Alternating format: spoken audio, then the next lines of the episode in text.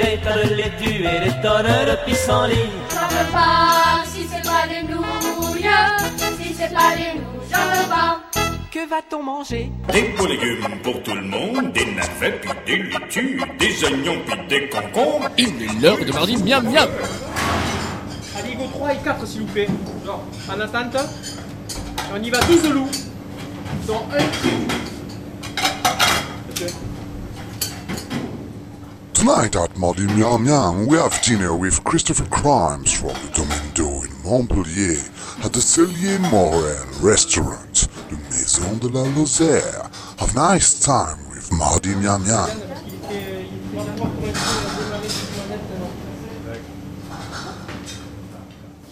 On va commencer. Christopher Crimes, À votre santé. Merci un beaucoup. petit verre de bienvenue. Merci beaucoup. Un petit verre de bienvenue de, du restaurant Célier Morel, ce qu'on appelle euh, communément la Maison de la Lozère par tradition, parce que ça, ça s'est appelé la Maison de la Lozère il y a quelques années. Et ça a le nom aujourd'hui des deux patrons, Éric Célier et Pierre Morel, qui nous reçoivent. Il y a encore un peu de Lozère ici, mais la Lozère a été largement euh, dépassée dans le sens des influences multiples. Euh, lui, c'est un voyageur, c'est un chef cuisinier, mais comme beaucoup assez baroudeurs qui allaient vers l'Asie, qui est lozérien à la base. Et c'est vrai que quand on est lozérien, on n'a pas l'habitude d'aller euh, chercher des saveurs d'ailleurs. Et lui, c'est- ça a été un petit peu son pari. Garder quand même la Ligo comme une base, et en même temps, euh, ne pas avoir peur d'aller euh, dans d'autres continents pour apporter ça ici. On y va 3 bœufs en groupe, une piscine avec un loup. Trois petites mises en bouche, un maquis de thon, Voilà. un bonbon. Ah, je me rappelle plus. Euh, C'était un bonbon aux chèvres Oui, c'est un bonbon au chef, c'est cela. et miel, je crois. hein. Et, et puis Et un euh, macaron. macaron euh, foie gras, c'était ça. hein. Voilà, Ouais. foie gras Et- et morille. Foie gras et morille. Et le bonbon chèvre et, Chèvre et noix. Euh, chèvre et raisin, pardon. et raisin, d'accord. Oui, très bien. Et Ça vous parle, la Lozère petite chiffonnade. La Lozère, je vois où c'est, mais euh, ça ne me parle pas plus que ça. Non. Non, je suis, euh, effectivement, je suis dans le sud maintenant et, c'était absolument pas euh, dans les dessins, euh, j'allais dire, de mon implantation en France. Euh, je ne veux pas dire que j'étais, j'ai choisi telle ou telle région, mais le sud, a priori, ne m'attirait pas. Puisque bah, et déjà il y a la chaleur, je suis un homme du Nord, je suis un Britannique, je, je suis de la Cornouaille au fait.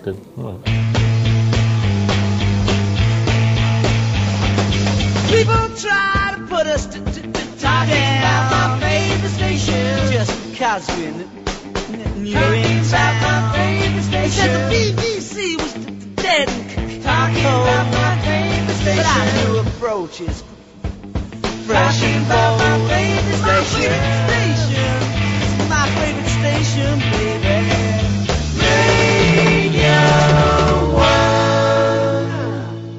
Arrivé officiellement à Montpellier début janvier.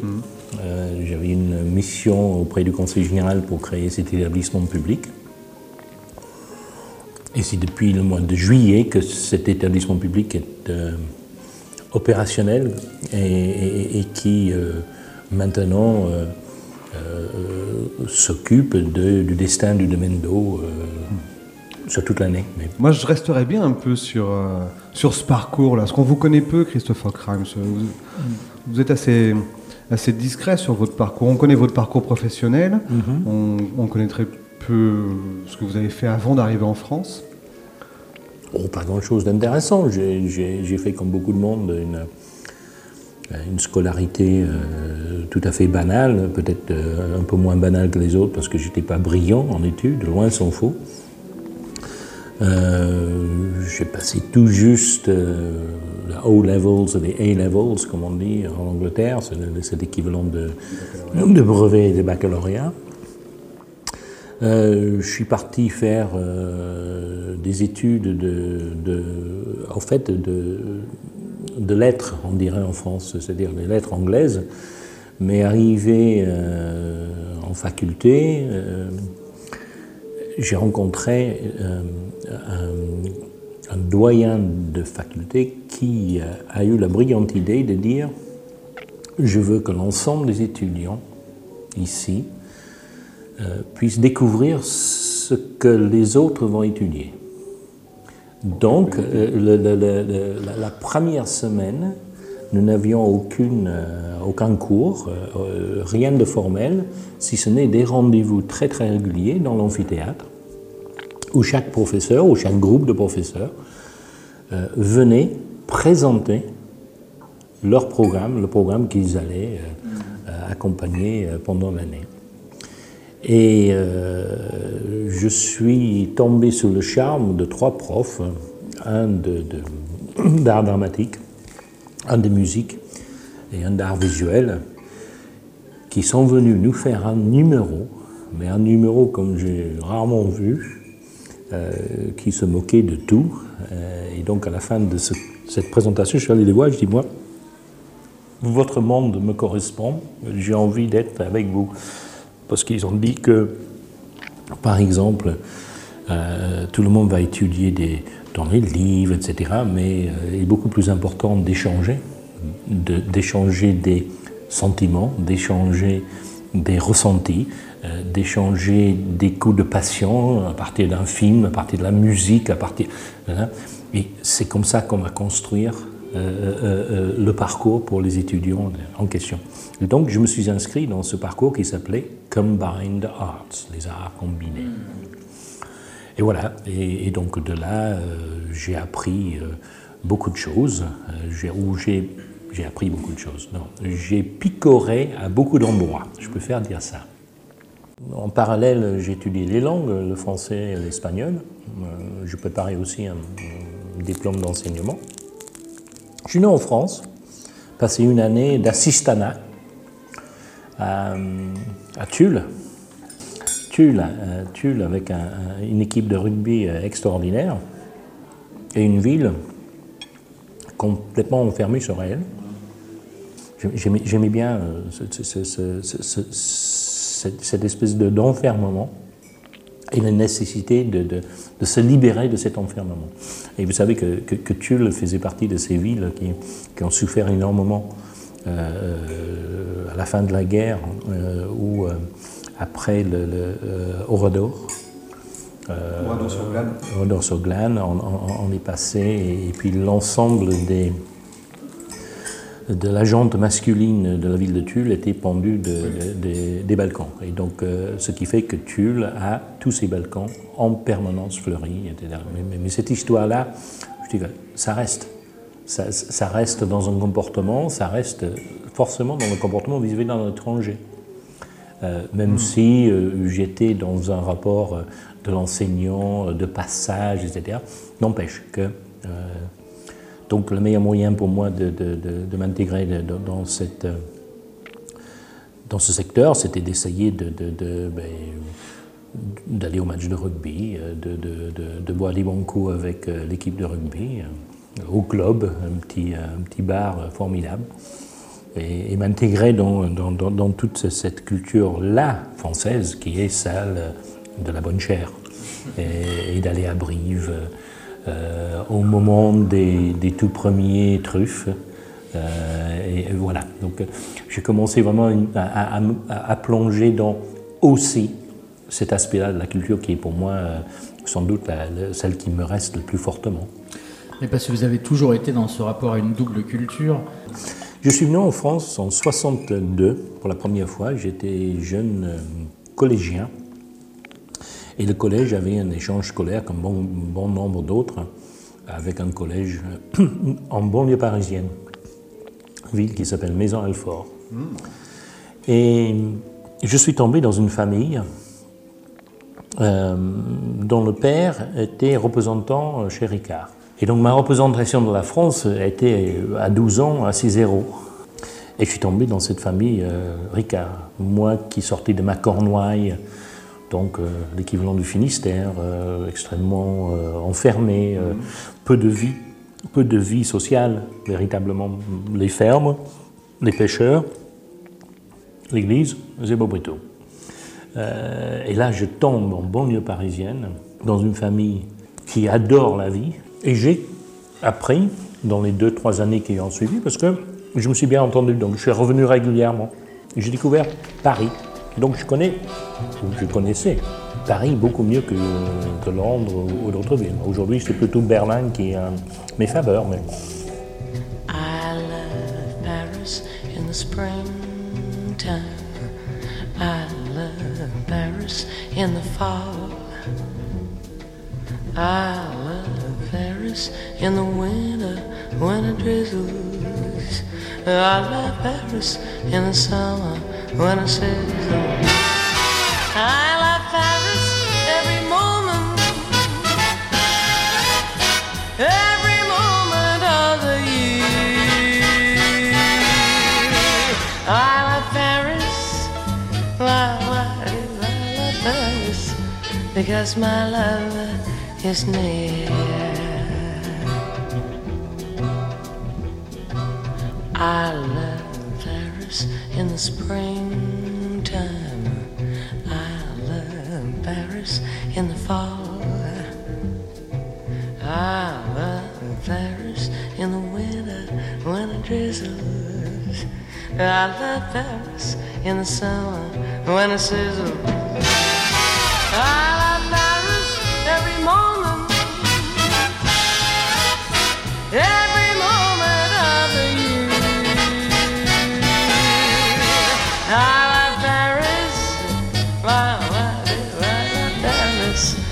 Because my love is near.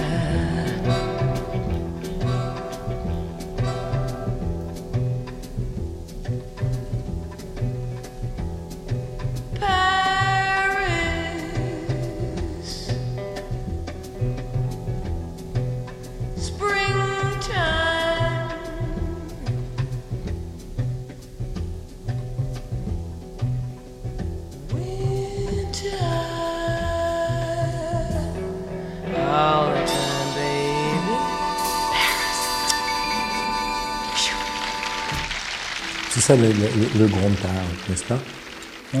C'est- C'est de préparer à chaque étape les papilles pour la suivante. Exactement. Et ça, c'est c'est- ça, c'est l'art. C'est de l'art pour vous, la gastronomie? Oui. La gastronomie. Non, la gastronomie, c'est. C'est ce qu'on reçoit. Enfin, oui, c'est ce qu'on en soit, mais, mais, mais La cuisine?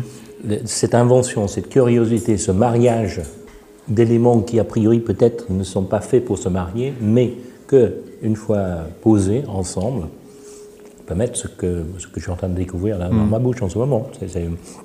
Suis passé du sucré au, au léger acide, et, et- et puis ce- je, je n'ose même pas boire le vin avec, parce que j'ai envie que, que, que, que, que- que- que ces, ces papilles-là fonctionnent. Dans les lieux que vous avez eu à gérer et à créer, euh, vous avez eu toujours une attention euh, assez particulière pour euh, l'endroit où allait se jouer la restauration, donc une forme de convivialité, de rapport au public? Pas du tout. je vous dis, c'est l'un des grands problèmes, me semble-t-il, des grandes maisons. C'est le lieu de convivialité, de restauration, etc. Difficile à faire fonctionner, sauf si vous êtes vraiment au cœur de la ville, où vous pouvez avoir un fonctionnement euh, à la fois pour le public de passage, le public euh, d'affaires, etc. Et que c'est compensé par euh, éventuellement les, euh, les spectateurs les, les soirs de spectacle, surtout avec euh, les- dons de scie des spectacles, c'est pas forcément tous les soirs, donc le restaurateur a beaucoup de mal. Donc ça, j'ai jamais réussi, j'ai jamais réussi. Le seul endroit où, où- où peut-être euh, la chose était bien posée, euh, bien et mal posée, c'était à Angers, euh, quand j'ai ouvert le théâtre Le Quai, euh, vous connaissez, je pense Le quai d'Angers, oui. avec cet horrible restaurant sur le toit. Ce qui m'a fait à un moment donné dire au maire, je dis mais il fallait me dire avant que je ne vienne que vous construisiez le théâtre simplement pour mettre un, théâtre, un, un restaurant en hauteur pour dominer le château. Ça c'est un mélange extrêmement délicat et surtout pour les artistes.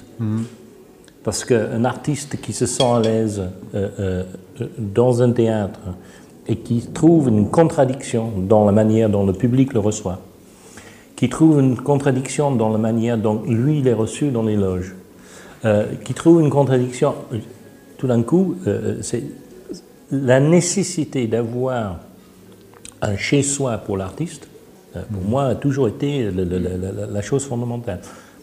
Et venir comme vous m'avez invité ce soir dans, dans- dans- dans ce, ce- ce formidable restaurant, il, il y a des personnalités qu'on n'identifie pas, parce qu'on ne les connaît pas, mais chacun est en train de contribuer à cette âme qui constitue cette soirée particulière au, au restaurant. Et c'est la même chose dans un théâtre. Jamais on vit la même soirée, le même moment dans un théâtre, parce que c'est une, une composition, comme ce qu'on vient de nous servir, de sensibilité, de sensations euh, de toutes sortes.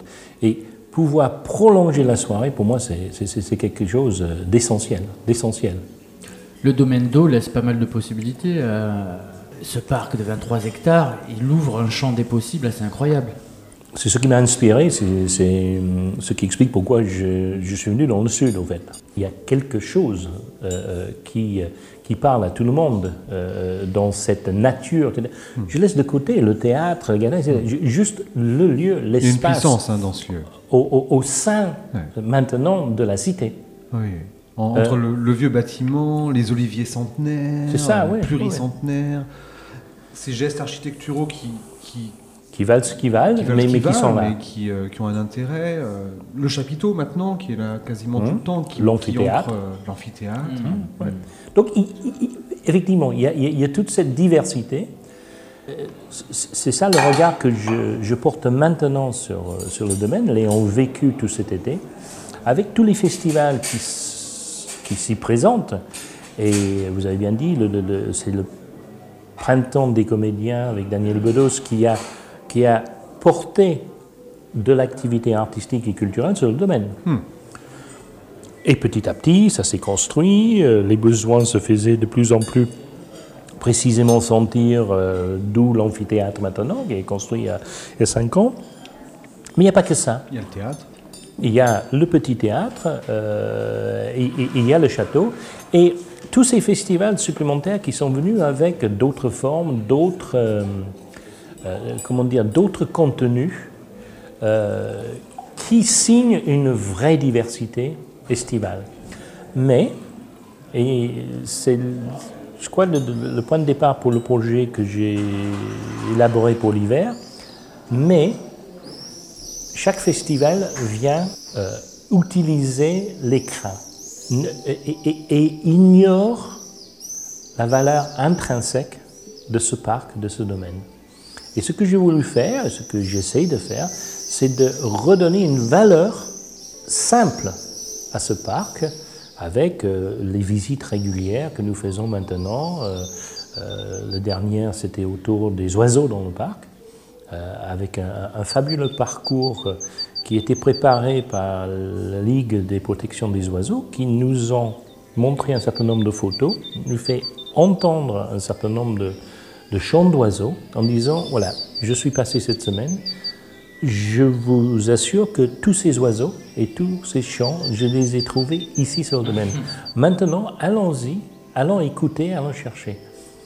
Cette valeur-là de ce domaine, qui est connue ou peu connue du public spectateur, qui est touché par le public euh, euh, promeneur de week-end, qui vient avec euh, sa poussette, euh, ses grands-parents, etc., et qui se blade dans le domaine, tout d'un coup, je dis, il y a quelque chose d'autre à faire pour continuer à, à- à s'approprier ce domaine pour sa valeur, mais aussi faire en sorte à ce que les artistes aussi s'en inspirent.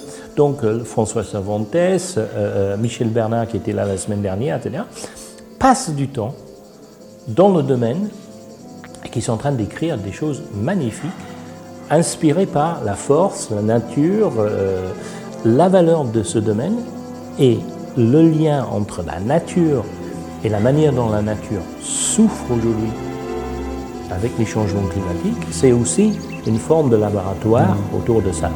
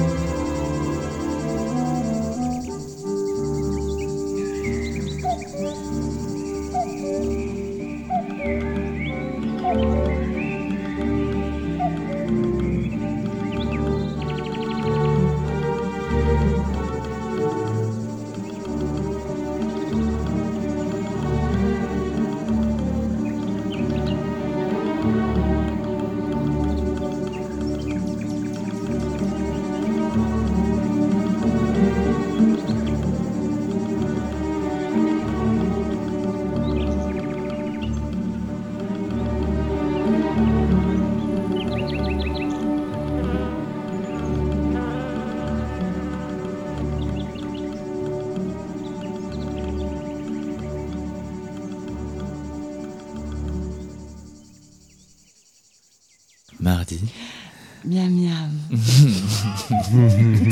Alors messieurs, voici à présent les Saint-Jacques euh, poêlés accompagnés de céleri branche marinée sur une gelée de tomates et une crème à la levure de boulanger. Bonne dégustation messieurs. Tout ça dans Merci. une petite assiette, incroyable. Ouais, incroyable, oui. Alors reprenons l'histoire. Mais reprenons, je dis que l'enchaînement quand même, parce que euh, euh, je dis que le lien On entre le précédent plat et celui-là, c'est le pignon de pain. Donc on Ah part euh, de, de- Mhm. et, et voilà. Donc comment comment est-ce qu'on le construit? Cette feuille. La levure formidable, hein? Oui. Waouh, waouh, waouh. Quel plaisir. On vous laisse déguster un petit peu. Avec plaisir, merci. C'est une grosse noix Saint-Jacques. Est bien entière. Mais c'est une bretonne. C'est pas une lozérienne. Non. non, non, mais vous verrez qu'il il garde peu de choses de la Lozère. D'abord, il est, entre, il est entre terre et mer, mais ça, je pense qu'il viendra nous le dire, Eric. Toute sa viande, toute sa viande vient de la Lozère. Toute sa viande vient de la Mmh. Lozère. Et de la Bien sûr, il y est né, hein, il y est né, il, il y a grandi, il a fait. euh, euh, Eric Selly a été, comme son associé Pierre Morel, qui est sommelier au départ et, qui s'occupe de tout le restaurant, euh, de la gestion du restaurant. Ils ont, ils ont fait l'école euh, hôtelière de Saint-Chély-d'Apcher et ensuite ils ont été formés chez, euh, chez Bras, à l'Aïol, le, le grand restaurant gastronomique de, de l'Aubrac. Et puis ils sont descendus dans la maison de la Lozère il y a une vingtaine d'années maintenant, lorsqu'elle était encore propriété du Conseil général de la Lozère et que celui-ci cherchait une délégation de service public. Cherchait à animer euh, la maison, ce qui était la maison du département Tourisme. à Montpellier. Ce lieu même, ici, Et nous ici même. mangeons là dans ce qui était le bureau de l'office de tourisme de la Lozère à Montpellier. D'accord. Allez, Madame Christine, on y va. Je le termine.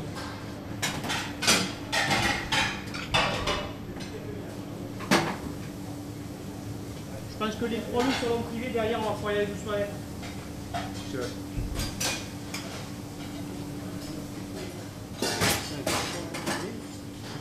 Et vous qui connaissez la culture du, côté euh, de la gestion, du politique, des endroits euh, moins glamour et moins tape l'œil, c'est-à-dire tous ces dessous, est-ce que vous continuez à avoir euh, foi en, la culture et dans la production artistique en général?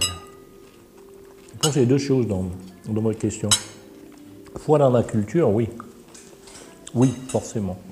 Parce que c'est le sens, c'est c'est l'accompagnement de la compréhension, c'est l'encouragement à l'interrogation qui, est le fond de tout acte culturel, artistique, euh, créatif, a priori.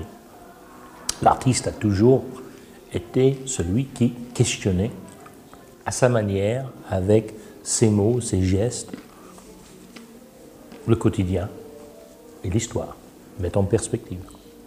Donc ça, j'y crois forcément. Je suis beaucoup plus dubitatif aujourd'hui sur euh, la capacité de la profession avec un grand et un petit P de bien être écouté et donc entendu euh, par rapport à cette mission de service public.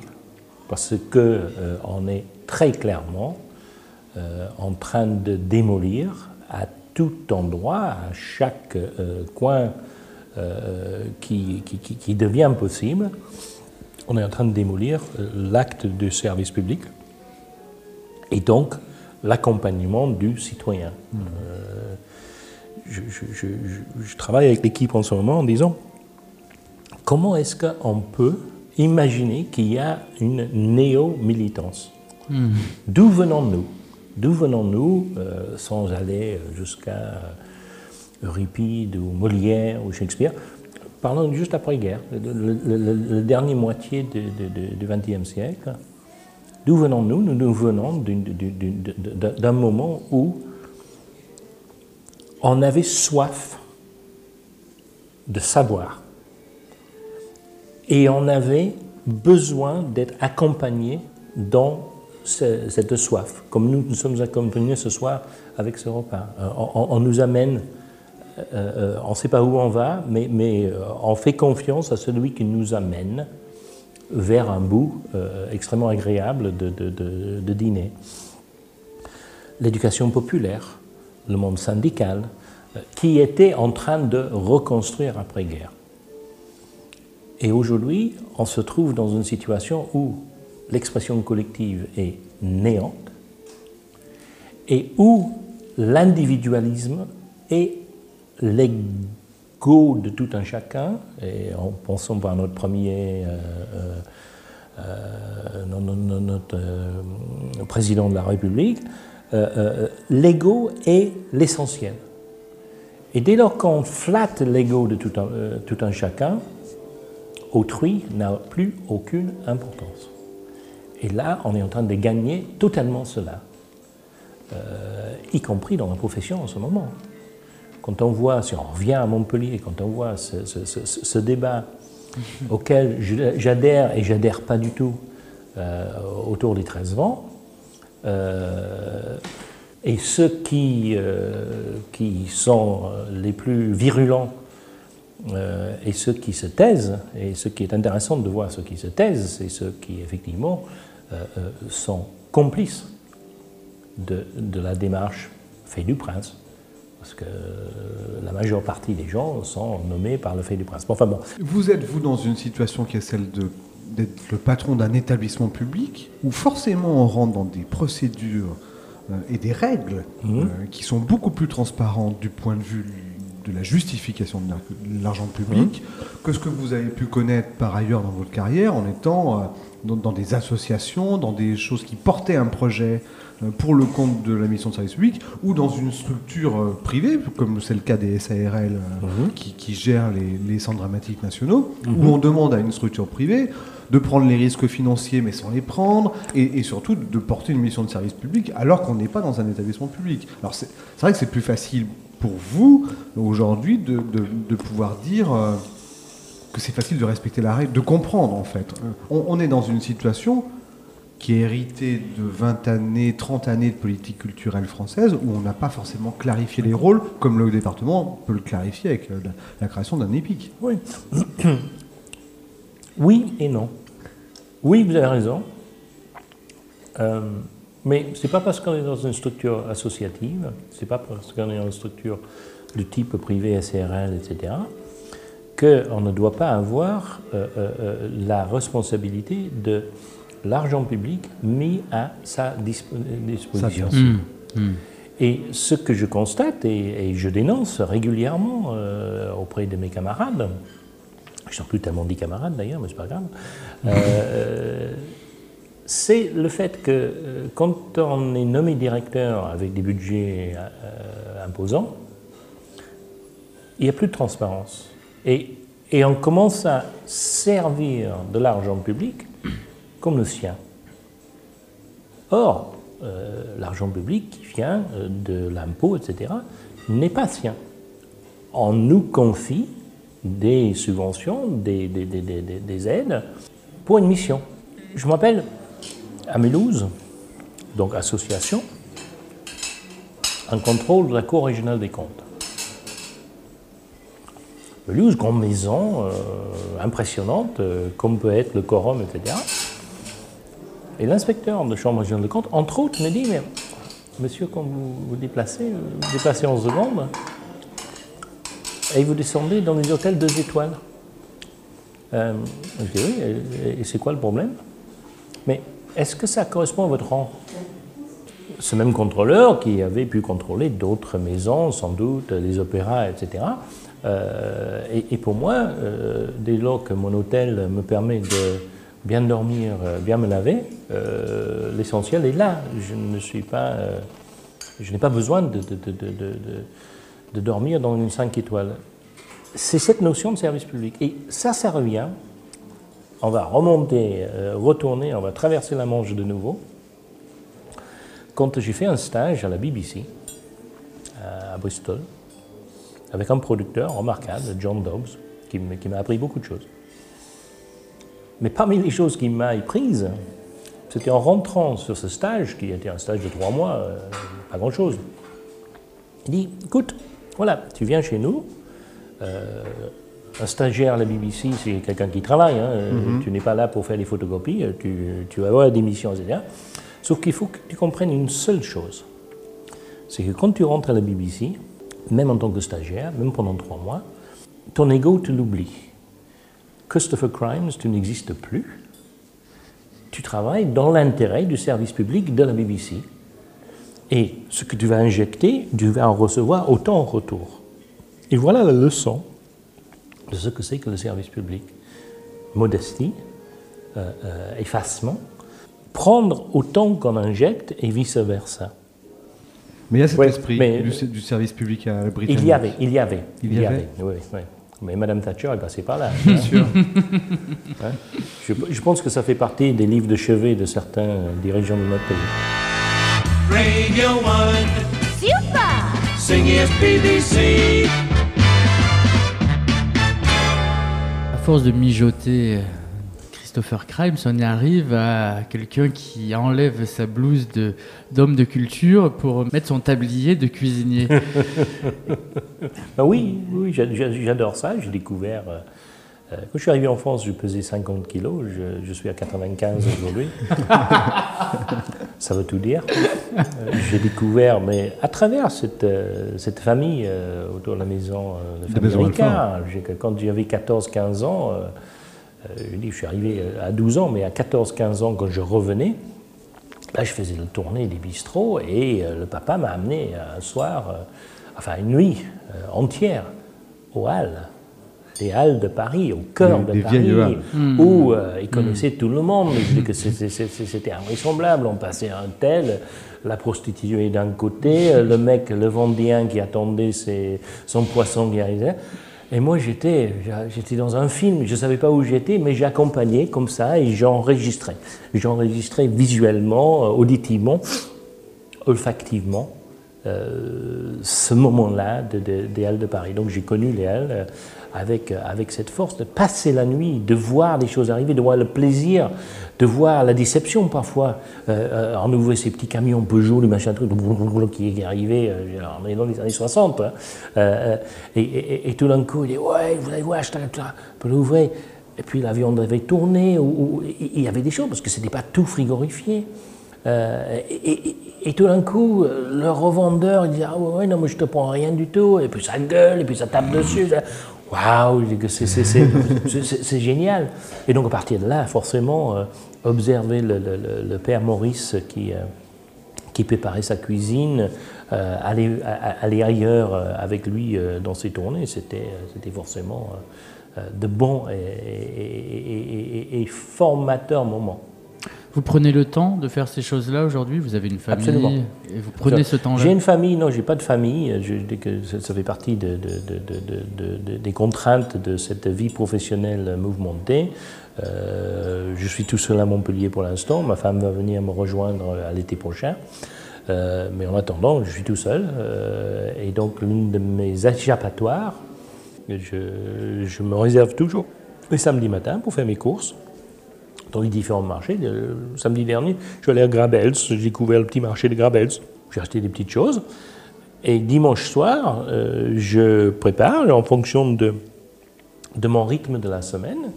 Hier soir, par exemple, j'ai fini euh, ma petite soupe euh, de, de- de- de légumes blancs. Euh, j'ai- choisi que du blanc, euh, le panais, euh, le navet, etc. Et je me suis fait une... C'est c'est assez intéressant. Euh, je ne l'avais pas fait Hmm, encore. C'est presque de l'ordre de, de Sophie Calle euh, dans ses délires Ah, mais plasticiens. Sophie, Sophie. Je suis un affaire, je pousse sous terre. Je voudrais bien qu'un jour on me déterre. Je suis une laitue je veux être mangé. J'ai bien hâte qu'on vienne me récolter. Pousse, pousse, pousse, les beaux légumes. Pousse, pousse, pousse, de plus en plus gros. Miam, miam, miam, les bons gros légumes. Miam, miam, miam, j'ai hâte d'en manger. Je suis un oignon, gnon, gnon, je pousse sous terre. Je voudrais bien qu'un jour on me déterre. Je suis un concombre, concombre, je veux être mangé. J'ai bien hâte qu'on vienne me récolter. Je suis une pomme de terre, terre, terre, je pousse sous terre. Je voudrais bien qu'un jour on me déterre. Je suis un chou fleur, fleur, fleur, je veux être mangé. J'ai bien hâte qu'on vienne me récolter. Pousse, pousse, pousse, les bons gros légumes. Pousse, pousse, pousse, de plus en plus gros. Miam, miam, miam, les bons gros légumes. Miam, miam, miam, j'ai hâte d'en manger. Je suis une carotte, rotte, rotte, je pousse sous terre. Je voudrais bien qu'un jour, on me déterre. Je suis un maïs, je veux être mangé. J'ai bien hâte qu'on vienne me récolter. Je suis un poireau, je pousse sous terre. Je voudrais bien qu'un jour on me déterre. Je suis une tomate, mat, mat, veux être mangé. J'ai bien hâte qu'on vienne me récolter. Pousse, pousse, pousse, les gros légumes. Pousse, pousse, pousse, de plus en plus gros. Miam, miam, miam, les bons légumes. Miam, miam, miam, j'ai hâte d'en manger.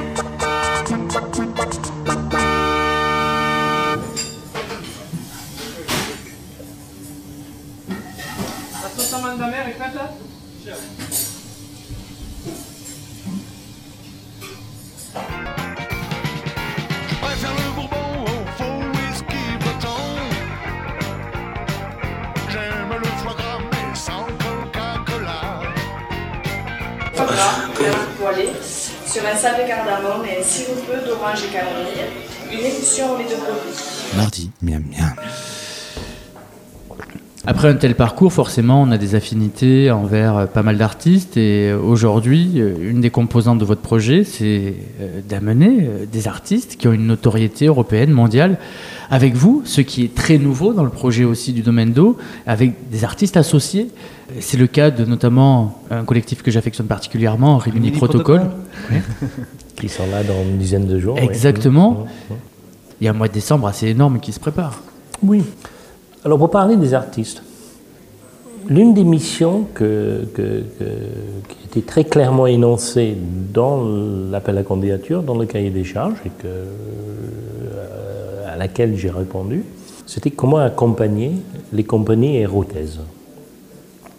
Et accompagner les compagnies érotaises, c'est c'est une vaste question, euh, parce que l'accompagnement, c'est mettre à disposition une salle de répétition, c'est... hein. Et quand j'ai rencontré, et je continue de rencontrer, je n'ai pas tout vu, c'est impressionnant le nombre de compagnies qu'il y a dans l'Hérault. Ah, ça.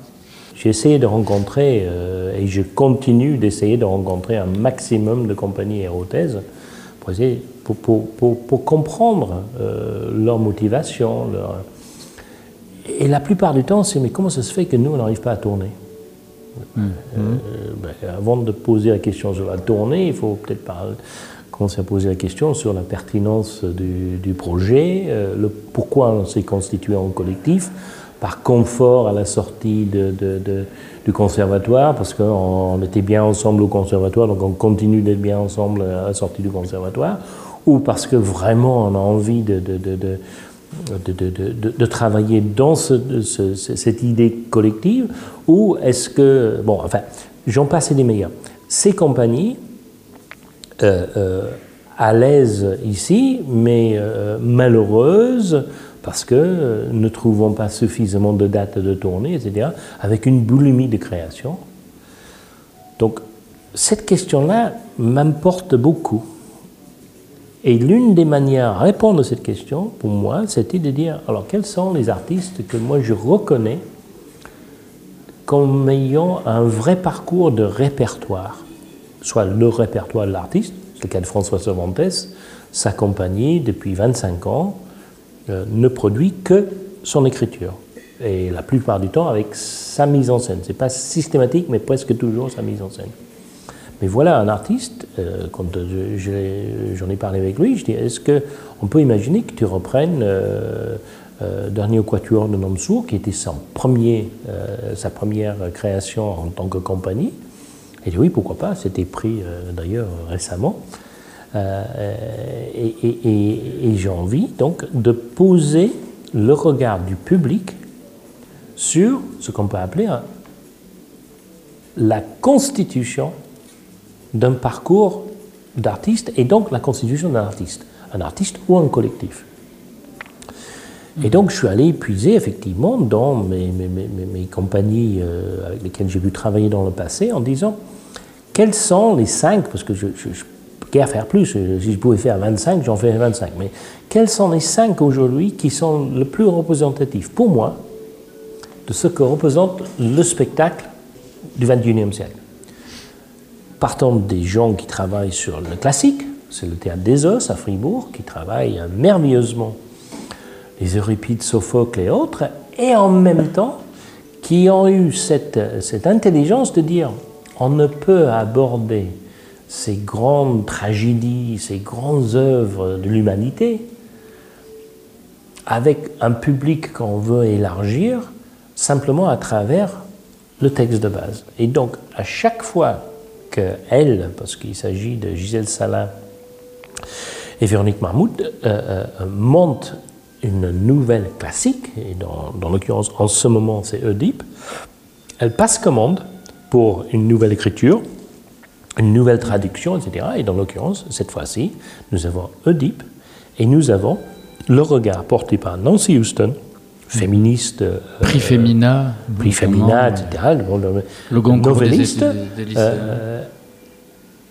elle regarde Jocaste, le personnage de Jocaste, et la famille féminine autour, et elle le pose merveilleusement bien. Et Oedipe n'existe pas, il est là, mais il n'existe pas. Il est manipulé, il est. Donc, euh, ce regard formidable.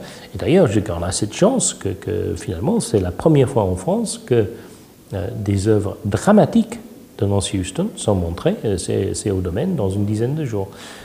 Je, connais Nancy depuis une dizaine d'années où je l'ai découvert à Montréal, euh, au Théâtre de Nouveau Monde, avec euh, Lorraine Pantal, quelqu'un qui est formidable aussi. Euh, euh, et j'ai découvert son œuvre dramatique à ce moment-là. Et, naturellement, quand on travaille avec le Théâtre des Œuvres, c'est ben, on a le spectacle de Nancy Houston qu'on a vient de passer commande. Formidable, oui, super. Donc, voilà, ça c'est une manière. Donc, c'est cinq compagnies. Et, et quel est le, contrat moral avec les compagnies C'est que vous êtes là régulièrement.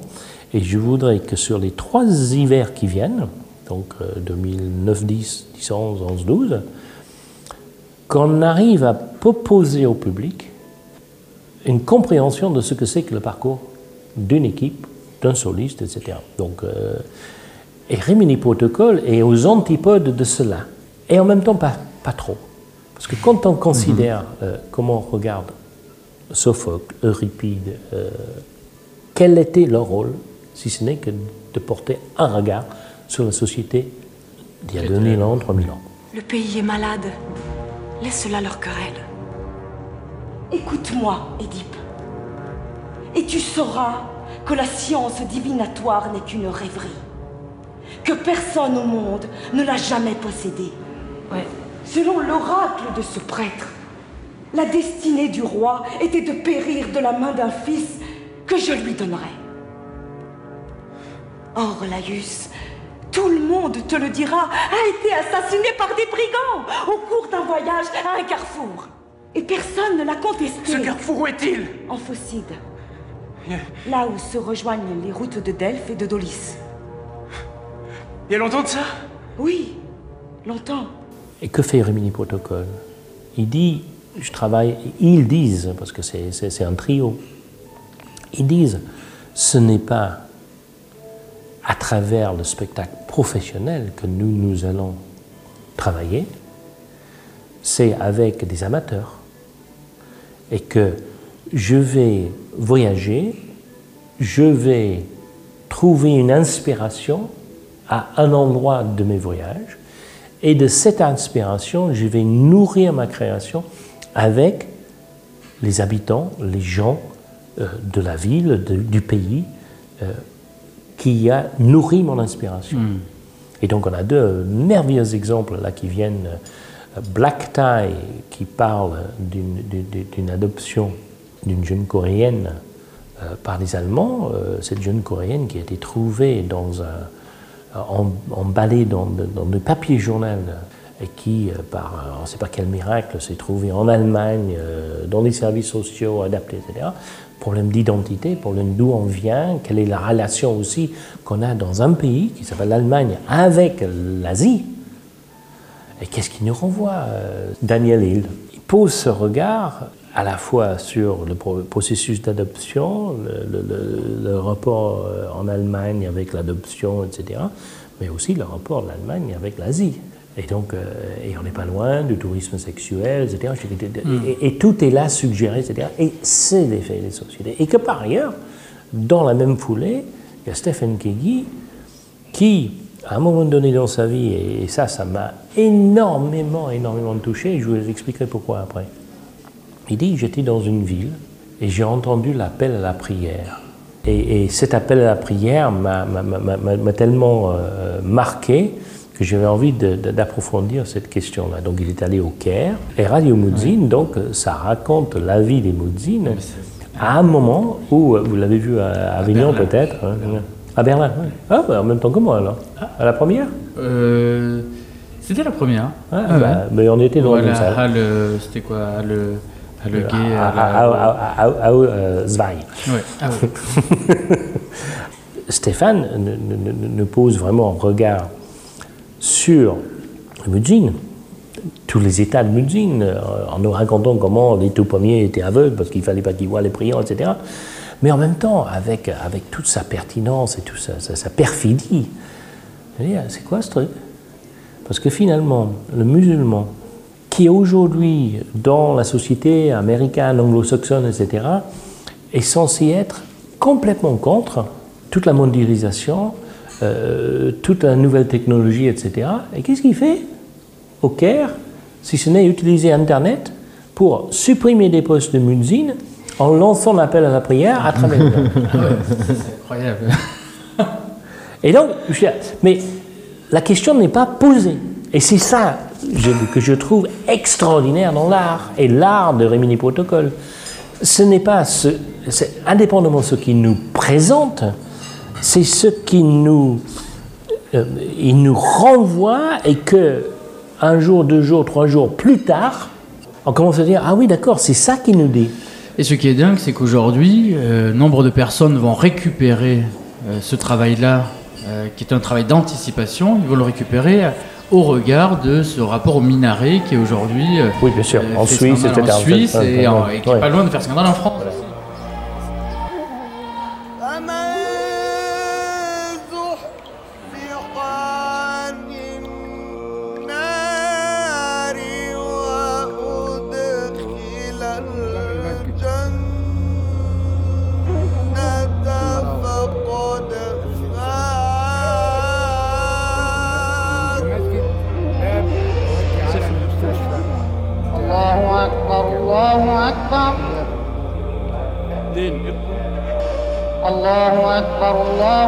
أكبر محمد علي فرج.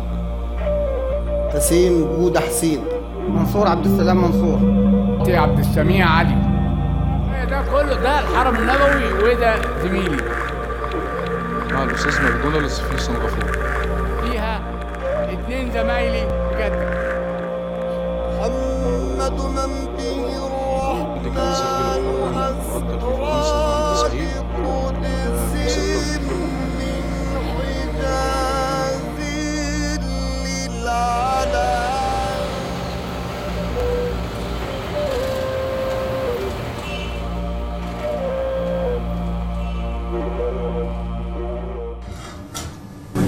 Foie sur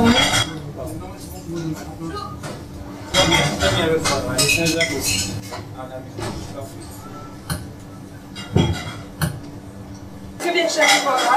Ouais, ça va, ça va bien.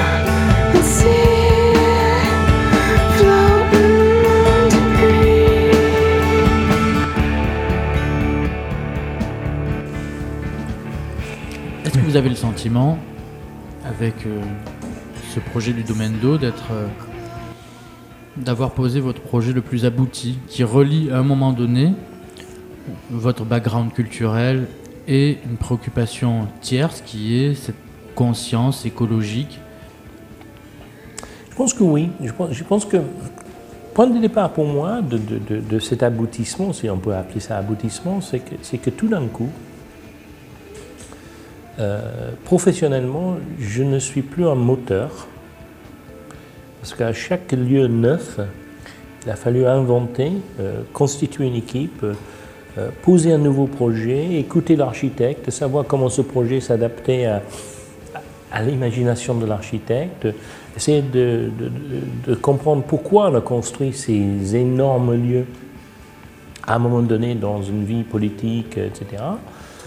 Et là, essayer, de par les artistes que j'ai invités, la manière dont je faisais la vie interne de la maison, euh, essayer de faire en sorte à ce qu'il y ait une âme euh, qui naisse dans ce béton fraîchement coulé. Et là, tout d'un coup, j'arrive ici, euh, il y a une âme, il y a plusieurs âmes, et il faut que je me les approprie. C'est pas à moi de poser l'âme, c'est c'est à moi, nourri de cette expérience ailleurs, de la nouveauté, de m'inscrire complètement dans l'histoire. Et donc, dans une histoire lourde, euh, lourde en, en expérience, pas lourde en, forcément en passé. Donc, m'inscrire dans cette histoire-là en disant euh, euh, tu n'es qu'un élément d'une histoire qui s'est construite il y a très longtemps et qui va continuer à vivre pendant très longtemps, c'est passionnant parce que être dans une nouveauté, tu marques ton terrain. Euh, euh, sans dire après moi le déluge, mais au moins, quand on ouvre un lieu, on se souvient de la manière dont ça s'est ouvert, on se souvient de la manière dont euh, on se l'est approprié en tant que public ou un artiste, et on se souvient forcément du premier directeur. Euh, c'est comme ça. Euh, et là, euh, on ne se souviendrait pas euh, de- de- de ce projet au-delà de ce peut-être que ce qu'il a donné euh, euh, de avoir du domaine en tant que tel et tout au long de l'année.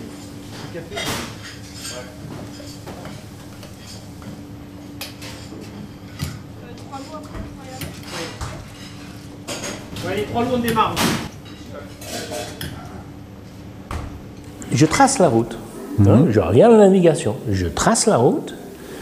Euh, Il y a des, étapes, il y a des waypoints euh, qu'il faut respecter. Après, quand on y arrive, euh, chacun contribue à sa façon. On change de bord cinq fois ou on essaye de, de naviguer au près euh, jusqu'au au prochain. C'est chacun qui décide. Le tout, c'est de suivre les, waypoints. Donc, on relève les compteurs.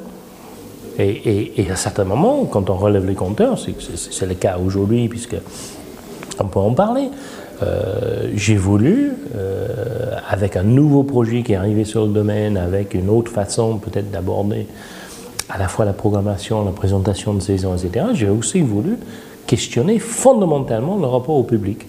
Euh, donc il n'y a plus d'abonnement, etc., etc. Et surtout, j'ai voulu zéro papier de communication. Ben, Je me suis planté. Je me suis planté, c'était pas assez mûr ou c'était pas assez bien pensé. Euh, L'équipe était trop jeune, nos rapports avec le, le- le- le public étaient, étaient trop fragiles, etc. Donc à un moment donné, j'ai pris tout en main, j'ai dit stop. Stop, j'ai fait une erreur. C'est moi qui ai fait l'erreur. Et je vous ai induit sur une piste et vous avez tous adhéré. C'est ça qui était formidable. Tout le monde était oui, oui, zéro papier, zéro papier. Alors, stop, maintenant Tout je sur change. le web, quoi. Comment? Tout sur le web et l'électronique. Tout sur le web électronique, tout sur le relationnel, individuel. Et puis, bon, ben, on n'était on pas mûr pour ça encore. Et donc, stop, on rectifie le tir et on revient euh, sur du support euh, papier, etc. Je fais faire une expertise. Cette expertise a, a- a produit un certain nombre de recommandations que j'ai suivies. Je dis, bon, maintenant, OK. On a fait une erreur, maintenant, on ne fera pas une deuxième erreur. Euh, on fonctionne comme ça. Et comment on parle au public, etc. Et les gens commencent à me dire, oh c'est super, maintenant vous avez, vous avez sorti vos plaquettes, c'est bien, euh, on comprend mieux. Euh, donc très bien. Et, et en même temps, fondamentalement, ce n'est pas ça que je souhaitais. Je, je souhaitais que les gens euh, dialoguent ensemble avec toute l'équipe. Parce que je dis qu'on n'est pas forcément relation publique. Tout le monde peut parler de ce projet et de ce contenu.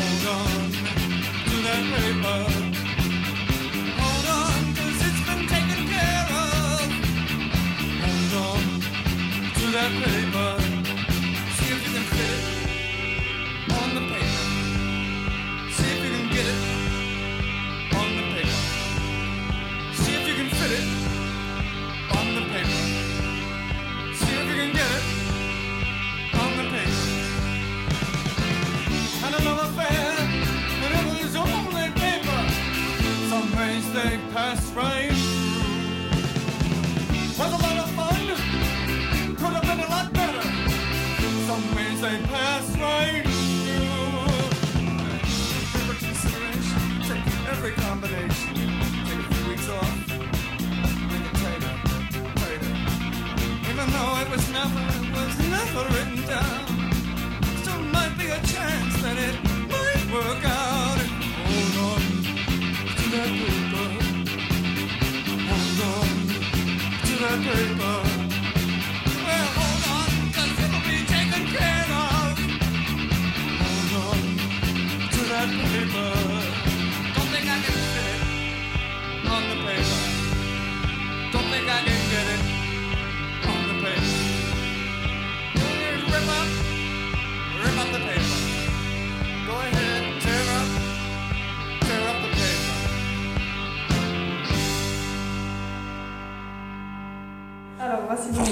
Le filet de loup accompagné de son bouillon de navet de pardillon et de yuzu, un petit moelleux de butternut et une raviole de laitue de mer. Bon appétit messieurs. Miam miam. Et pendant ce temps-là, Sébastien est en train de nous de servir l'aligot Ah, tel mais- qu'on le sert dans cette maison. Mais digne de Germaine à Paris, vu euh, il, y a, il y a quelques dizaines d'années. différemment ici. hein. Un peu différemment, on joue au 8 ici. hein. Voilà, exactement. On aime bien un peu le cirque. Alors, à la radio, c'est difficile de décrire ça, mais Exactement. il y a deux Faut- faut le cuillères, voir. on prend l'aligot, on fait tourner. Non. Oh, et c'est- Waouh Ah ouais, non, J'adore ce jeu. Quelle maîtrise Merci, merci, bonne maîtrise. Merci, c'est. J'adore ce geste. Aïe, aïe, aïe. Le- le- le- Tortillon, comme ça. Magnifique, magnifique. oui, oui. Vous connaissiez l'aligot Ça, c'est vraiment. Aligot, oui. Ouais. ouais, ouais, ouais. Oui, quand même. Mais peut-être pas celui-là. Ouais, celui-ci, moi non plus. Donc c'est quoi la proportion de- C'est- pommes de terre et, et- et fromage, c'est ça Ouais, mais c'est de la fromage, c'est de la tome La tome. Hein d'Aubrac. C,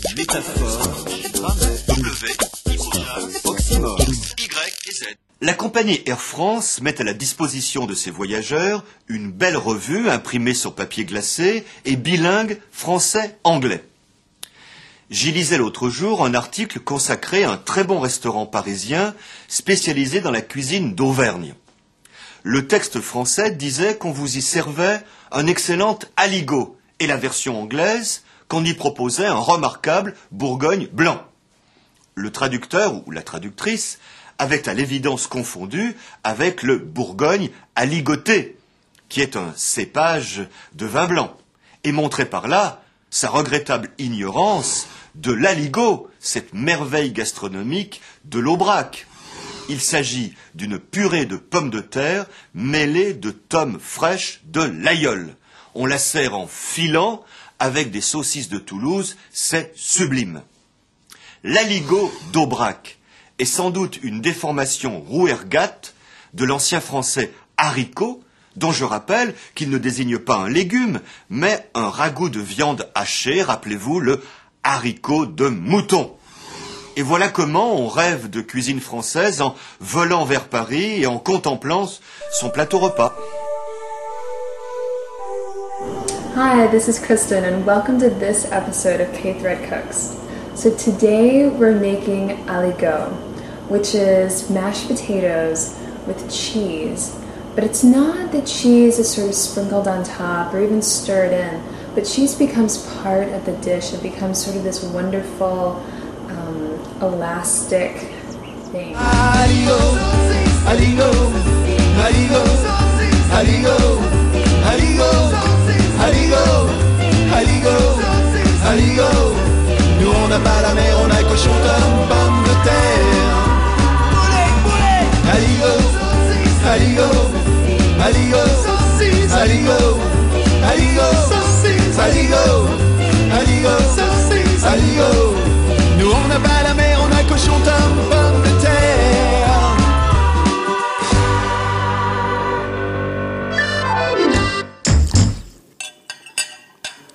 Vous attendez beaucoup de, cette région en termes de découverte personnelle Vous touchez là, comme tout à l'heure, une, question qui est liée à ma, famille, mais c'est lié aussi à mon, mon, mon parcours. J'ai vraiment voulu quitter l'Angleterre parce que Thatcher était là. Et Thatcher était là et m'a fait perdre des amis que, que, que j'avais trouvés euh, pendant mes études et qui se complaisaient à, rentrer dans, euh, dans le moule.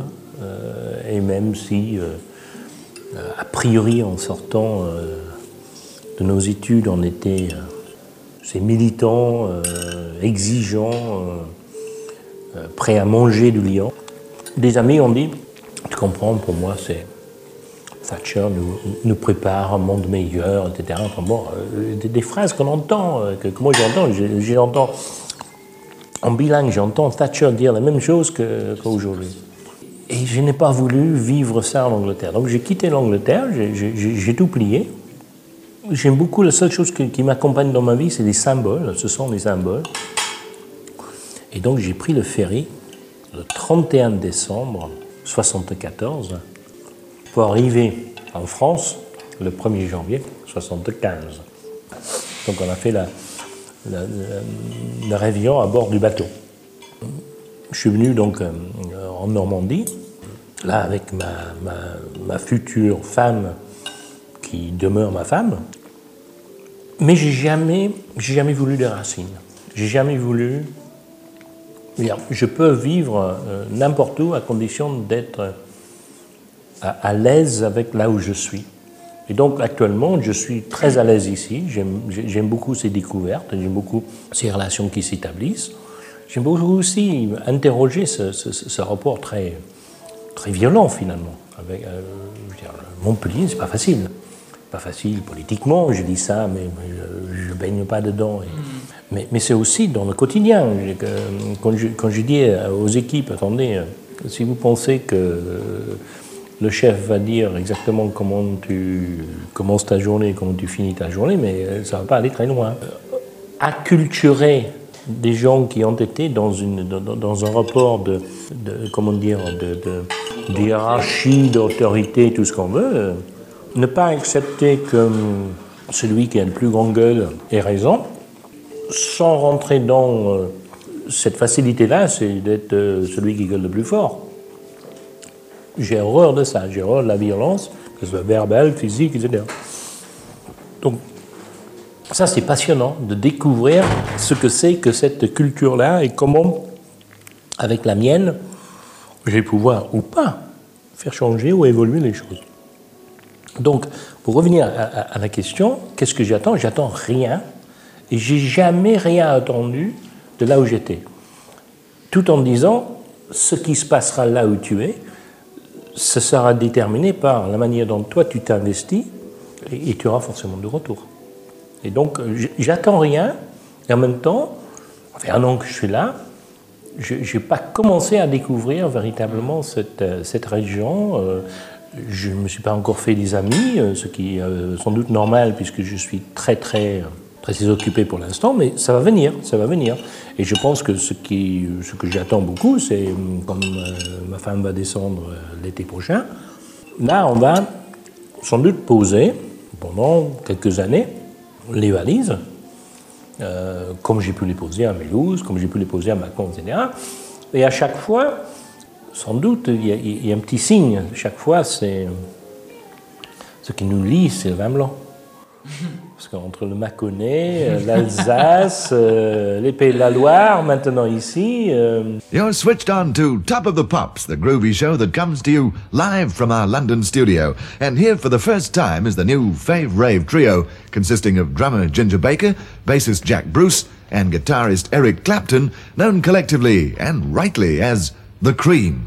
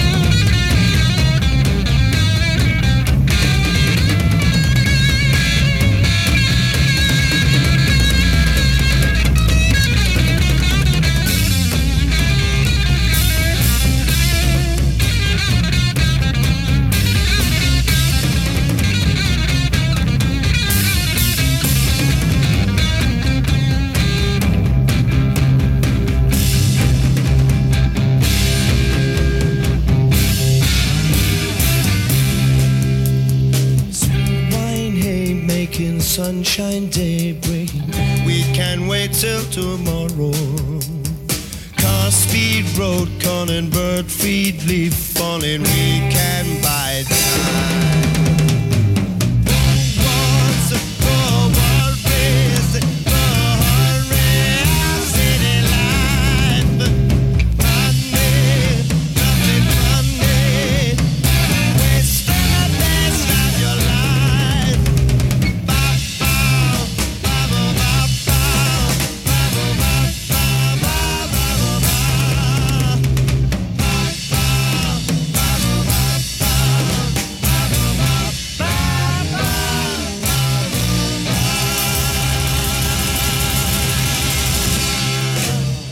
a number called Sweet Wine, written by the Queen's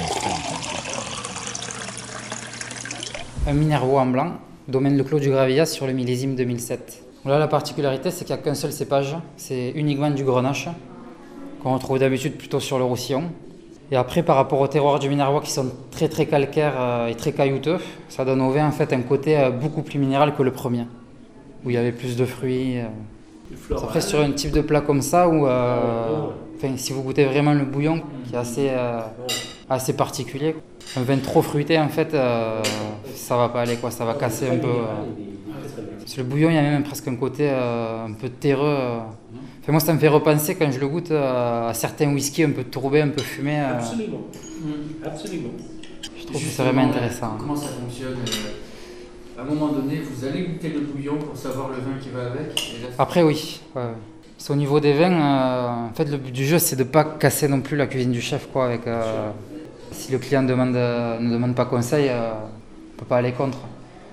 Après, si on peut conseiller et aider le client, aller euh, sur quelque chose qui peut accompagner un peu plus euh, la cuisine du chef, qui est basée sur, euh, vous avez dû le voir au cours du repas, sur une multitude d'arômes. C'est des plats assez complexes après, quand même. et en fait, il faut aller sur des vins après assez spécifiques, vraiment. quoi. Vous nous regardez, c'est extraordinaire. Ça se passe bien, ça va Ah ouais. Ça se passe bien, merci Alex. Bon, mais t'as mieux C'est c'est- c'est fantastique, ce, ce, chemin que vous nous, nous proposez. C'est assez important. nous Ça fait partie, de, ça fait partie de- d'un menu. Il faut qu'il y ait toujours un lien, un rapport. Il faut qu'il y ait un équilibre, une légèreté, une voilà. C'est ma façon de voir les choses. Après, bon, chacun a sa philosophie. Oui, je ne sais pas si on peut appeler ça de l'art. Je pense que c'est surtout une passion. C'est un plaisir. euh, Je crois que quand on se fait plaisir, euh, automatiquement on fait plaisir aux autres. Voilà. Puis j'ai une bonne équipe euh, qui, qui me soutient bien et qui est tout à fait dans, dans mon idée, dans ma philosophie. Donc ça se passe bien. Si ça se passe bien, c'est le principal. On est très très loin de là. Comment est-ce qu'on Oui, ah, c'est- oui, non, je pense que si vous voulez, le problème c'est que euh, bon, je suis lozérien d'origine et puis j'ai toujours aimé ce côté euh, euh, Lozère, mais j'ai voulu, euh, j'ai eu la chance de voyager par rapport à, mon- métier, donc j'ai découvert d'autres cultures, d'autres philosophies, d'autres façons de penser aussi. Et c'est vrai que ça m'a plu, j'ai été intéressé à ce qui se fait ailleurs, donc c'est vrai que je combine un peu les deux. Et c'est vrai qu'on est un peu loin de l'Aubrac, mais la maison de la Lozère, j'ai toujours voulu une maison qui soit déjà intégrée dans le Languedoc-Roussillon, c'est-à-dire qui soit proche de la terre et de la mer, c'est très important. On a quand même la Méditerranée qui est proche, et puis euh, on a euh, une influence forte de la Méditerranée. Et puis j'ai voulu aussi une maison qui soit jeune, dynamique, euh, avec euh, plein de saveurs. Et puis je pense que c'est très représentatif de la ville de Montpellier aussi. C'est une ville qui est chargée euh, d'histoire, mais qui a aussi une mixité qui est très forte, hein, puisqu'on a beaucoup d'étudiants qui viennent du monde entier. Une- Donc euh, je pense que c'est un peu tout ça qui, m'a fait arriver peut-être à Montpellier. C'est le hasard, hein. je suis arrivé à Montpellier, puis j'étais venu pour rester un an ou deux, et puis ça fera bientôt 20 ans. quoi. Et on sent que parmi vos voyages, euh, l'Asie reste. Oui, c'est vrai. C'est vrai que j'ai un faible pour l'Asie parce que j'ai été séduit vraiment par, euh, par les hommes et les femmes qui sont en Asie, par euh, leur philosophie, leur façon de penser, leur façon de vivre, euh, leur façon de manger. Et j'ai été subjugué par, par tout ça parce que quand on arrive de la Lozère et de son coin un peu, un peu à part, on se sent un peu privilégié et puis on s'aperçoit qu'ailleurs il y a des gens qui ont une vie complètement différente avec une façon de penser différente et puis je trouve ça beau quoi. Puis ça remet un peu les pieds sur terre aussi. Je crois que quand on revient en France, on se dit quand même on n'est pas si mal que ça, on a beaucoup de chance d'être ici. Puis en France aussi, on a un gros avantage, c'est qu'on a un terroir qui est, qui est très différent suivant où on se trouve en France, avec euh, des, populations qui ont des, visions différentes aussi, avec des, caractères différents, des philosophies différentes, parce que quand même, quand on est en Bretagne, on a une autre philosophie que quand on est sur la Méditerranée ou quand on est... euh, donc, ou en Alsace, et ça c'est important. Je trouve que c'est une richesse qu'on a en France qui, qui est- c'est unique quoi. C'est pour ça que se cantonner qu'à faire de la cuisine euh, avec euh, côté lozérien pur et dur, ça aurait été dommage. Je crois qu'il faut, il faut ouvrir. Et puis aussi, à travers ça, je veux aussi montrer un département où il y a il y a des jeunes qui travaillent et qui, qui, qui vont de l'avant dans ce département et qui essaient de le développer et qui, et qui s'installent et qui y croient. Quoi. Dans les grands chefs en en France, il y a qui qui, qui encore continue à vous impressionner? Oh, j'ai deux personnages que j'ai, avec qui j'ai j'ai beaucoup d'admiration, c'est Michel Bras et c'est Pierre Gagnère. Ce sont deux chefs que je, que je trouve très impressionnants par rapport à leur philosophie, leur, euh, leur, euh, leur créativité, leur passion. Enfin, moi, c'est mon ressenti. Après, euh, chaque chef a du talent, et, mais bon, moi, c'est deux chefs qui m'ont qui m'ont marqué. Michel Bras, quelqu'un avec qui vous avez collaboré? Non, c'est mon associé qui a collaboré avec lui pendant 10 ans. Moi, je l'ai rencontré, j'ai eu la chance de le rencontrer plusieurs fois, mais c'est quelqu'un qui est, qui est impressionnant par sa philosophie, puis c'est sa simplicité, puis sa façon. euh, il s'est fait tout seul, en fait. hein. Il, a- il s'est formé, il s'est appris, il a, il a, il a, ben, il a sorti de ses tripes ce qu'il ressentait, quoi. D'en arriver là où il est arrivé, c'est beau, hein. Parce que bon. Je connais bien son frère qui accordoniste avec mon père. Non, mais ça fait rêver, je trouve. c'est- je trouve ça euh, super, quoi. D'avoir des chefs qui réussissent à, à transmettre et à vivre une passion à ce point. Voilà. Ta propre formation, elle se fait où? Ben, moi, j'ai eu la chance de faire l'école hôtelière à Saint-Chély-d'Apcher, puis j'ai travaillé chez différents chefs. euh, j'ai travaillé au Chabichou, à Courchevel. Et puis j'ai eu la chance de travailler pendant 5 ans avec euh, Claude Giraud, qui était à, à- à Narbonne, qui avait le réverbère à l'époque, qui avait deux étoiles au Michelin. Et puis après, j'ai eu mes parents avec une petite auberge aussi, donc euh, j'ai travaillé un peu avec mes parents pendant un an ou deux parce que mon père était tombé bien malade. Et puis j'ai eu une opportunité à Montpellier, ici. Euh, J'étais jeune, j'avais 23 ans. Puis j'ai dit pourquoi pas. Donc je, je suis arrivé. J'ai pas vraiment bougé, euh, je suis pas allé vraiment chez des grands chefs, j'ai pas vraiment beaucoup tourné. Je suis arrivé là, j'étais un peu trop jeune, je pense, pour euh, l'époque, mais bon, j'ai travaillé et puis j'ai fait en sorte de, de me faire plaisir. Mardi. Miam miam. Pensez à, à faire le tour des popotes, comme on dit. Pas vraiment, non. non c'est peut-être que ce qu'on me reproche. Mais euh, je, je- je me consacre déjà à, à l'équipe, euh, au public et aux artistes que j'accueille. Je finirai par effectivement faire le tour des popotes. Mais pour l'instant, l'essentiel n'est pas les po- ne sont pas les popotes. L'essentiel, une- c'est le public et le domaine. Il y a une première euh, collaboration avec le théâtre de la Vignette. Alors c'est rigolo, parce que c'est le théâtre de la Vignette qui avait accueilli le théâtre d'eau quand il y a eu. Le Oui, théâtre d'eau oui. était inondé. Ça, je l'ignorais.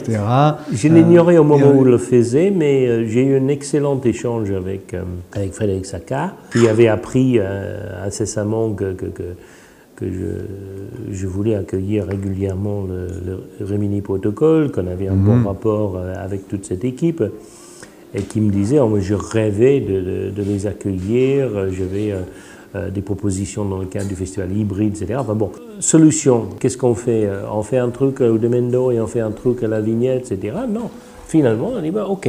Ça, dans l'émission de Demendo, je pense que c'est aussi dans le contact avec le public, la relation avec un autre public, il est important aussi d'aller ailleurs. Ce qu'on a fait avec euh, euh, François Cervantes dans les collèges, on a posé des spectacles complets euh, dans certains collèges. Et donc, aller au sein du campus universitaire, euh, au théâtre universitaire, me semblait tout à fait naturel, avec Rémi Protocole notamment, parce que c'est c'est- des choses que je pense parlent bien aux étudiants. Donc, ça nous a permis, avec Limon, d'avoir Black Tie et Radio Mouzine euh, simultanément, donc un vrai regard qui correspond bien aussi à ce que je veux faire et que je fais déjà, quand je peux avoir toujours des doublons, pas euh, mono-spectacle. Donc, on a vu avec l'équipe de Stan Scaff euh, en septembre, euh, on l'a vu avec François Cervantes en octobre, on voit maintenant avec Rimini Protocol et le Théâtre des Os, on va voir en janvier avec, euh, avec ce regard que je porte sur cet auteur magnifique euh, qui s'appelle Rimini de Vos, où je, regarde, je porte un double regard sur son œuvre, me semble extrêmement important de partager avec le public. Vous disiez juste avant, c'est ce qu'on pourrait me reprocher de ne pas avoir fait vraiment le tour des popotes. Ce qui est relativement rare dans la région, c'est quelqu'un qui vient à la tête d'une institution sans venir vraiment de, de la famille, entre Mhm, guillemets. mhm. Oui, tout en connaissant bien la famille. C'est-à-dire les ayant côtoyés simplement dans les opportunités de production. Je dis, René Coering, quand j'étais à Mâcon, euh, dans les années 80, on produisait ou coproduisait des choses autour de la musique contemporaine avec des gens comme Marc Monet et d'autres, euh, que Mathilde Monnier, quand même fille de Mulhouse. Fille de filatier. Exactement. Que j'ai accueilli euh, à plusieurs reprises, j'ai coproduit, etc. Euh, donc, je ce sont des gens que j'ai côtoyés à d'autres moments et qui trouvent leur, euh, légitimité et, leur satisfaction ici à Montpellier, mais ça ne me regarde pas. Tout comme ça ne me regarde pas cette, cette, tentation euh, à multiples reprises pour essayer de trouver le conflit entre Bedos et moi.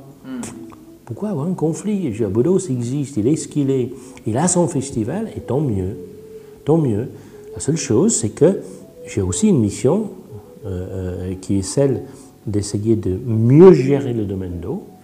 Et là, les règles qui vont euh, progressivement se mettre en place ne vont pas plaire à la liberté absolue que, dont a, a bénéficié Daniel Bedos jusque-là.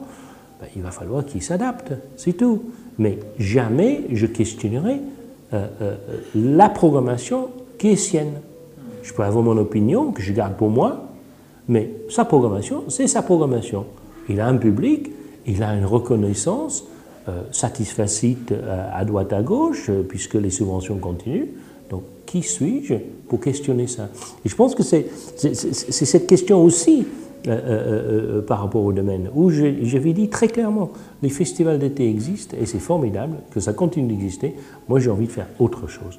Évidemment, il y a une exception, et c'est le tout premier festival de l'été, c'est celui qui s'appelle Saperlipopette Voilà Enfantillage, parce que dans la même logique qu'a eu le Conseil général de me confier la constitution de cette épique et donc la gestion du domaine, la moitié, donc la partie coproduction ou co-réalisation avec les 13 vents, jusqu'alors assurée par les différents services du Conseil général, à partir du 1er janvier, va m'être transféré, et donc c'est l'EPIC qui va être le coproducteur, co-réalisateur, et donc avec un regard artistique venant de ma part, un peu différent, parce que euh, euh, donc ce sera une co-réalisation. Et avec un changement du côté. euh, Et avec un changement de direction, ce qui de ne va pas être simple. Ça ne va Hmm. pas être simple du tout.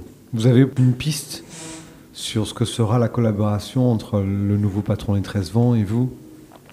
J'ai rencontré euh, Jean-Marie Bessé dès sa nomination, uniquement sur cette question, Mhm. euh, en lui disant que, quelles que soient euh, euh, ses décisions futures, je trouvais que compte tenu de la date tardive de sa nomination et la nécessaire préparation de ce festival, qu'il sera préjudiciable de vouloir le remettre en cause.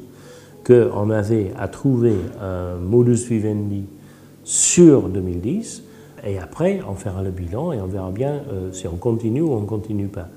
Euh, L'essentiel pour moi, c'était aussi de trouver une certaine stabilité de l'équipe du Centre dramatique euh, national, qui était très perturbée évidemment, parce que, mine de rien, c'est l'entière équipe du 13 vents qui est impliquée et passionnée, on en a parlé tout à l'heure, mais passionnée par euh, Saperlipopette, voilà et enfantillage, et ce sera extrêmement dommageable pour la dynamique de l'équipe de le voir questionner sur 2010. Après, l'avenir nous dira.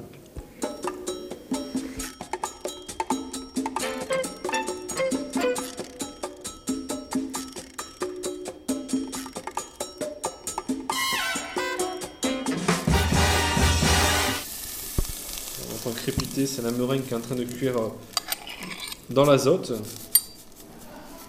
Donc en fait, ça va former une coque qui va se rigidifier. On va essayer d'y voir.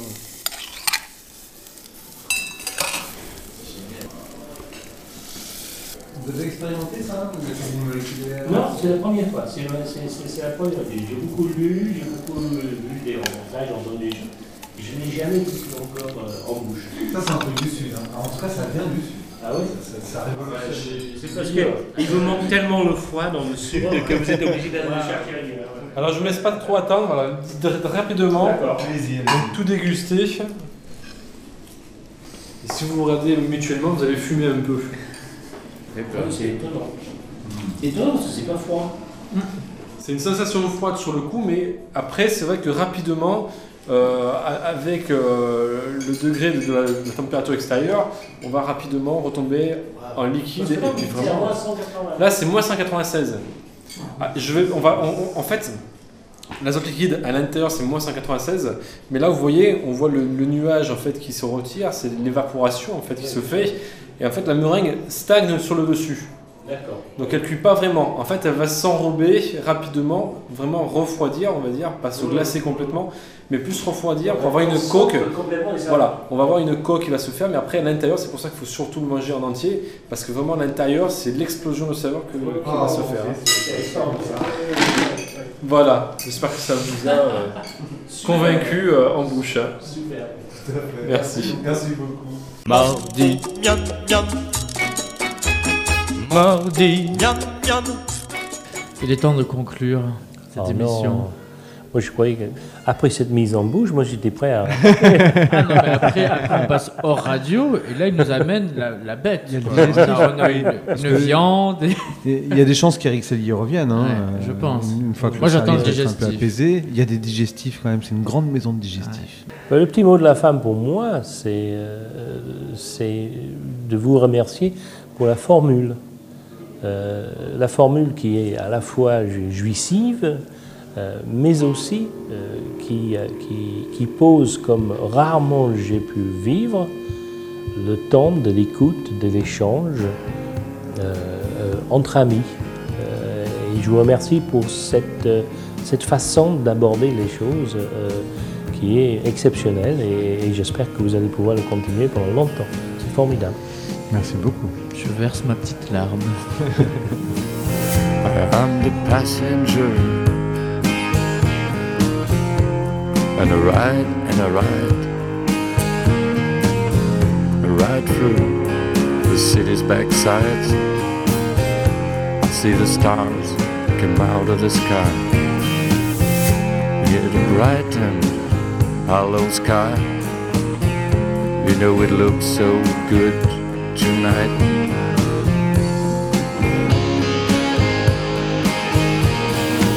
Production, réalisation, montage, François Barrez, Vincent Cavarro. I'm the passenger. I stay under glass. I look through my window so bright. I see the stars come out tonight. I see the brightened hollow sky over the city's ripped backside and everything looks good tonight.